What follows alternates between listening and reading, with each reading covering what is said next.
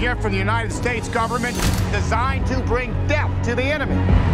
Well, I'm sorry, Sergeant. I can't touch a gun. You don't kill. No, sir. You know, quite a bit of killing does occur in war. Private Doss does not believe in violence. Do not look to him to save you on the battlefield. I don't think this is a question of religion. I think this is cowardice. I fell in love with you because you weren't like anyone else. You're saying you could go to prison. But I don't know how I'm gonna live with myself if I don't stay true to what I believe. With the world so set on tearing itself apart, it doesn't seem like such a bad thing to me to want to put a little bit of it back together. Private Doss, you are free to run into the hellfire of battle without a single weapon to protect yourself.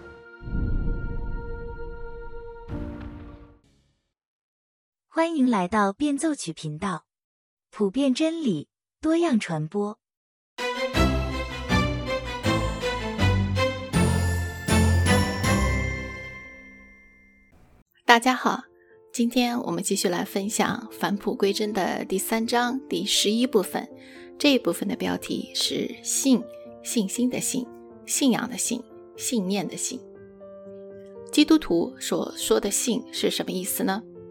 在这一部分，路易斯从两个意义上来解释这个“信”。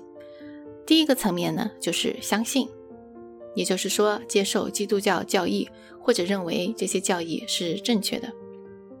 那这应该是一件很简单的事啊。路易斯曾经感到很困惑，相信这样的信心怎么会是一种美德呢？一个人是否相信一件事或者某一个陈述，那是因为这个表达有着严密的逻辑，有着周全的证据，让人不得不信。那既然逻辑正确，证据详实，信就是一个理所应当的结果，是一个水到渠成的事情。为什么和美德有关系呢？其实啊，我们在现实生活中就会遇到很多这样的反例。网上的骗子很多，外人一看就很清楚，漏洞那么多，怎么会看不出来呢？可是对那些深入其中的人，无论你给他多少证据，指出骗子有多么的言行不一致，开出的承诺从来没有一项兑现过，不管你的逻辑多么严谨。证据多么充实，对方也反驳不了你的论点。可是他就是不信，你怎么办？不过你也不必沮丧，路易斯当年也是以为只要凭着逻辑和证据就能说服他人。年轻的路易斯是一个理性主义者，在考入牛津大学之前，他曾经有好几年时间在科克老师家求学。路易斯说。如果逻辑能够以一种实体的形式表现出来的话，那他就会是可可老师。在老师的世界里，没有小说，没有想象力，只有逻辑、事实、证据。每次和老师说话，就好像要准备上战场。路易斯先要把自己的知识、逻辑、证据都严格的梳理一遍，武装到牙齿，没有一处漏洞，否则老师就会毫不留情的指出他所有的错误。几年下来，路易斯俨然成了可可老师的信徒。他理所应当地认为，一件事情一旦被证明是正确的，那么人就会自然而然地接受它，直到有其他的证据来推翻他原来的认识。然而，这种思想的错误在于，他以为人的思想是完全由理性控制的，但并非如此。比如说，你要做个小手术。躺在手术台上的你心里很清楚，你是在大医院。这位麻醉师经过了好多年的医学院的培训，他肯定不会马虎操作。但是在接过面罩的那一刹那，我们心里总会有一点小紧张，对不对？有一种莫名其妙的恐慌。我们会想象自己马上就会窒息，或者还没有完全失去知觉，医生就开始在我们身上动刀子。换句话说。这个时候，胡思乱想的我们失去了信心，这是因为我们不够理性吗？不，我们的信心恰恰就是建立在理性之上的。我们知道麻醉师出事故的可能性是极小极小的。让我丧失信心的不是理性，恰恰相反，我的信心是建立在理性之上。让我丧失信心的是想象和情感。在我的心中有两方在交战，一方是信心和理性，另一方是情感与想象。想象你的心里有一座跷跷板，一边是理性和信心，另一边是情感和想象。我们每一个抉择都是某一方获胜的结果。在人没有堕落之前，人的理性是掌管着情感的；可是堕落之后，人的情感和想象就成了脱缰野马，理性根本驾驭不了。比如说，一个男人有实打实的证据，知道他的女朋友爱撒谎、贪财又胆小，而且出卖他好几次了，这样的女人不能深交。然而，只要和他在一起，男人就会被情欲冲昏了头脑，再多的理性、再多的经验都没用。于是，他就把不该告诉他的秘密告诉他了。结果丢了自己的性命。这个故事让你想起了圣经中的哪个人物吗？对，就是参孙。现在我们知道了，理性是靠不住的。如果一个人经过详实的考证之后，认为基督教的证据十分充分，决定相信基督教的话，在这里，路易斯提醒到，这个人会遇到各种各样的情形来挑战他，让他放弃基督教的信仰。这种挑战有的时候是硬性的，有的时候是软性的。比如说，你的家人对你皈依基督教冷嘲热讽，或者一下子你发现你的朋友们都不搭理你了，甚至就像《钢锯岭》的这部片子里，影片主角 Desmond 为了自己的信仰付出了巨大的代价，他甚至愿意冒着坐牢的风险，而不愿意哪怕是小小的妥协一下。告诉我，这样的信心。不是美德是什么？路易斯在《魔鬼家书》这本书里，通过大魔鬼的嘴说出了一个真理：人类是一种两栖动物，一半属灵，一半为兽。在属灵的方面，他们属于永恒的世界；但在兽性的方面，他们却为时间所羁绊。这意味着，尽管他们的灵性会趋向永恒的目标，但他们的身体、激情。与想象力却变化不定，因为处于时间之中就意味着变化。正因为如此，他们永远无法做到恒定无变，他们至多只能够波动起伏，不断的上升到一个层次，又不断的从这里跌落。低谷与高峰交替出现。如果你仔细观察你的病人，你就会在他生命的每个方面看到这种起伏不定。他对工作的兴趣，他对朋友的感情，他的胃口，所有这些都是高时低。反复无常，只要他尚存一息于世，他在情感与生理上的丰富与活力，与那愚钝困苦的阶段，就总是更替出现的。换句话说，人是有情绪周期的，就像潮水，时涨时落。只不过大多数人根本就没有意识到这一点。我们情绪高涨的时候，信仰坚定；而一旦情绪退潮了，人变得沮丧，马上信心也就跟着软弱了下来。性是一门艺术，它让人在变化的情绪下仍然坚持理性曾经接受的东西。这种坚持、不退让、不妥协、不放弃，就是信心。就是这样的信心，让 Desmond 能够在军方各种压力之下依然坚持不碰枪。同样，也是这样的信心，让他能在敌人密集的炮火之下，把他的同伴一个一个的从钢锯岭上送下来。信心竟然是这样一种美德，有着如此强大的力量。那么，我们就要培养自己，养成好习惯，帮助自己培养信心。这里我们可以分两步走。第一步是要提醒自己，情绪就像潮水，时起时落。所以，当我们自己情绪的潮水低落的时候，告诉自己不要着急，早晚它还会起来的。高兴的时候不要太得意，沮丧的时候不要太消沉。第二步是什么呢？路易斯在这里建议我们：如果你已经接受了基督教，每天一定要有意识的在自己的脑海中重温基督教的主要教义。这就是为什么我们说每日祷告、阅读宗教书籍、去教堂做礼拜是基督徒生活必不可少的几部分。对已经相信的东西，我们需要不断的得到提醒。无论是基督教信仰还是其他的信仰，都不会自动在我们的思想中存活下去。我们必须给它提供养料。实际上，考察一百个丧失基督教信仰的人，有多少是被真实的论据说服放弃信仰的？大多数人岂不是随着岁月的流失日渐丧失的吗？路易斯在牛津大学教书的时候，每天早上都会去旁边的圣三一教堂做礼拜，每日读经也从不间断。每天至少读上一章圣经，再加上还有著名的淡墨会这个朋友圈，里面的成员都是基督徒，他们在一起讨论的话题都是围绕着基督教的。所以啊，那些觉得自己不用去教会、不用读经、不用祷告就可以做一个基督徒的人，我觉得也许可以借鉴一下路易斯的做法。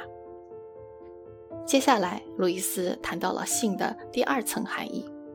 在前面讲到谦卑这个话题的时候，路易斯说到，要谦卑的第一步是意识到自己是一个骄傲的人。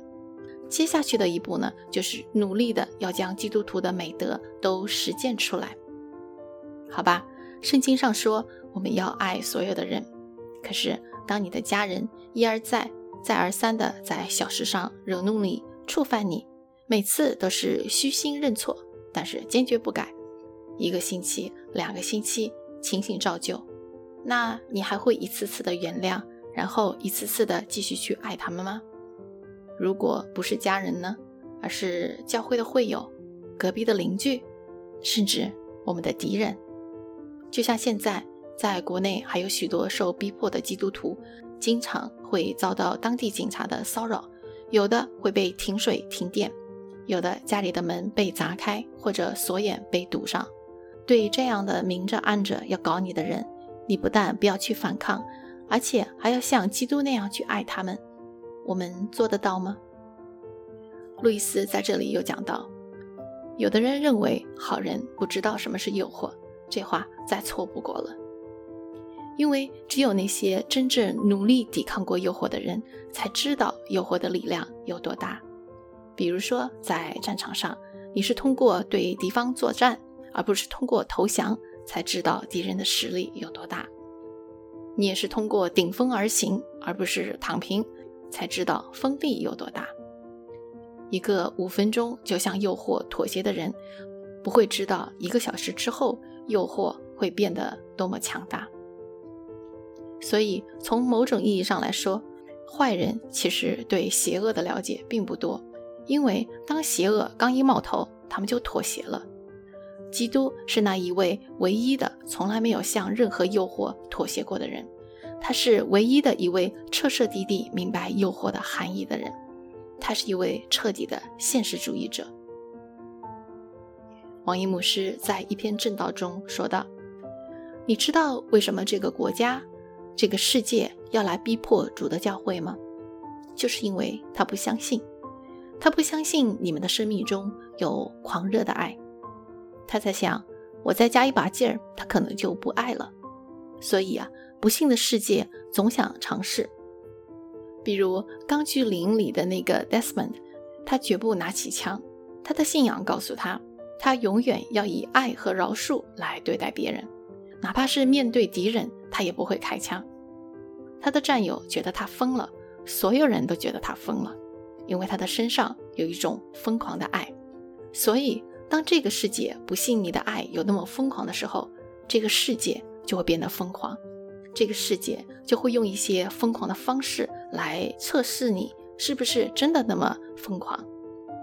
在电影里，Desmond 的这些战友就开始打他，只有狠狠地打他，才能够测试他是不是真的依然充满爱。这个世界对于基督徒的逼迫。就是在看我们是不是有我们宣称的狂热的爱，因为这个世界不信，所以他就一定要来测试我们的信仰。神要通过逼迫达到什么样的目的呢？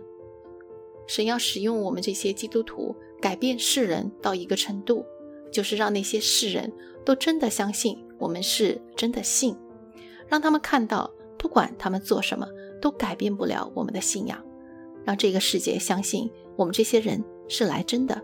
我们里面有一种狂热的爱，这种爱是他们没有见过的，这种爱是他们没有的，但是他们现在真的相信我们是有的。王一牧师也就是这样切切实实的去做了。二零一八年十二月九号，中国政府对秋雨教会进行了大抓捕，一共有一百多位被抓。一年之后，中国政府重判王一牧师，以所谓的煽动颠覆国家政权罪和非法经营罪的罪名，判了他九年徒刑。王一牧师从狱中带出这样一段留言，他说。如果有人攻击我，我温顺如羊；如果有人攻击教会，我勇敢如狮。出于耶和华的，我默然不语。我以前评价当权者时，是出于爱，不是出于恨。但我们提到当权者时，别人不会相信我们没有恨。只有我被抓起来时候的顺服，才能让所有人知道，我真的，我真正是出于爱。我们怎么样才能有这样疯狂的爱？我想，如果我们对自己诚实的话，就会意识到，靠着我们自己的力量，我们绝对不会有这样疯狂的爱。真正的基督徒都知道自己的全然败坏，全然败坏不是彻彻底底的败坏。如果是彻彻底底的败坏的话，那我们什么事都做不了。全然败坏意味着我们在思想、理性、情感等等全方位的。偏离了正道，靠着我们自己的努力，我们不能够讨神的喜悦。然而，这也是一种解脱。路易斯在这里说道：“你发现自己的一切能力、思考的能力、自由活动四肢的能力，都是上帝赋予的。即使你将整个生命的每一时刻都用于侍奉上帝，你也不可能给予上帝任何额外的东西。在某种意义上说。”一切都已经属于上帝，所以当我们说一个人为上帝做了什么或给了上帝什么时，我告诉你，这就像一个孩子走到父亲那里，对他说：“爸爸，给我六便士，我要给你买份生日礼物。”父亲当然会答应他，也会为孩子送他的礼物感到高兴，这很好，很合情合理。但唯有傻瓜才认为父亲在这个交易里赚了六便士。当我们意识到这两点之后，就好像一个熟睡已久的人突然醒了过来。我们意识到以前的日子都是虚无的，现在我们有了一个全新的生命，神即将在我们的生命中开始做工。你能想象，在这位伟大的设计师手中？它会让你变得多么美丽、圣洁和充满荣耀吗？在平凡的 Desmond 身上，我们就看到了这种荣耀。他那疯狂的信仰让他没有带任何的武器，只带着随身的救护用品冲上了前线。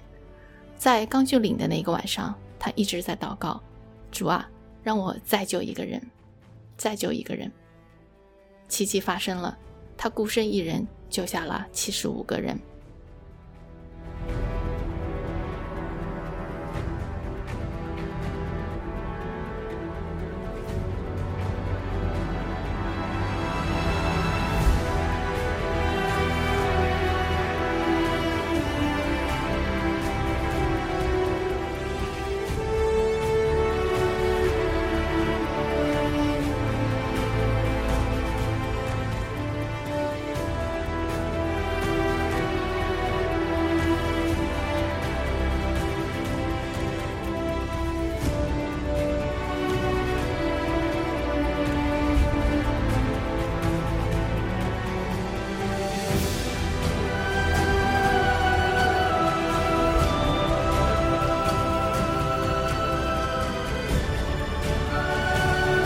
们的信心来自哪里？来自那位被钉在十字架上的主耶稣基督。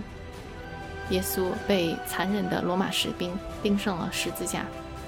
然而，即使是在生命的最后关头，耶稣依然没有怨言，没有仇恨。他在和天父祈求，求天父赦免他们，因为他们所做的，他们不晓得。在生命的最后关头，耶稣说：“让我再救一个。”你愿意承认你就是那一个被耶稣拯救的人吗？你愿意为主摆上你的生命、你的时间、你的一切的一切，用在这个世界短暂的时间来换取在天国的永恒吗？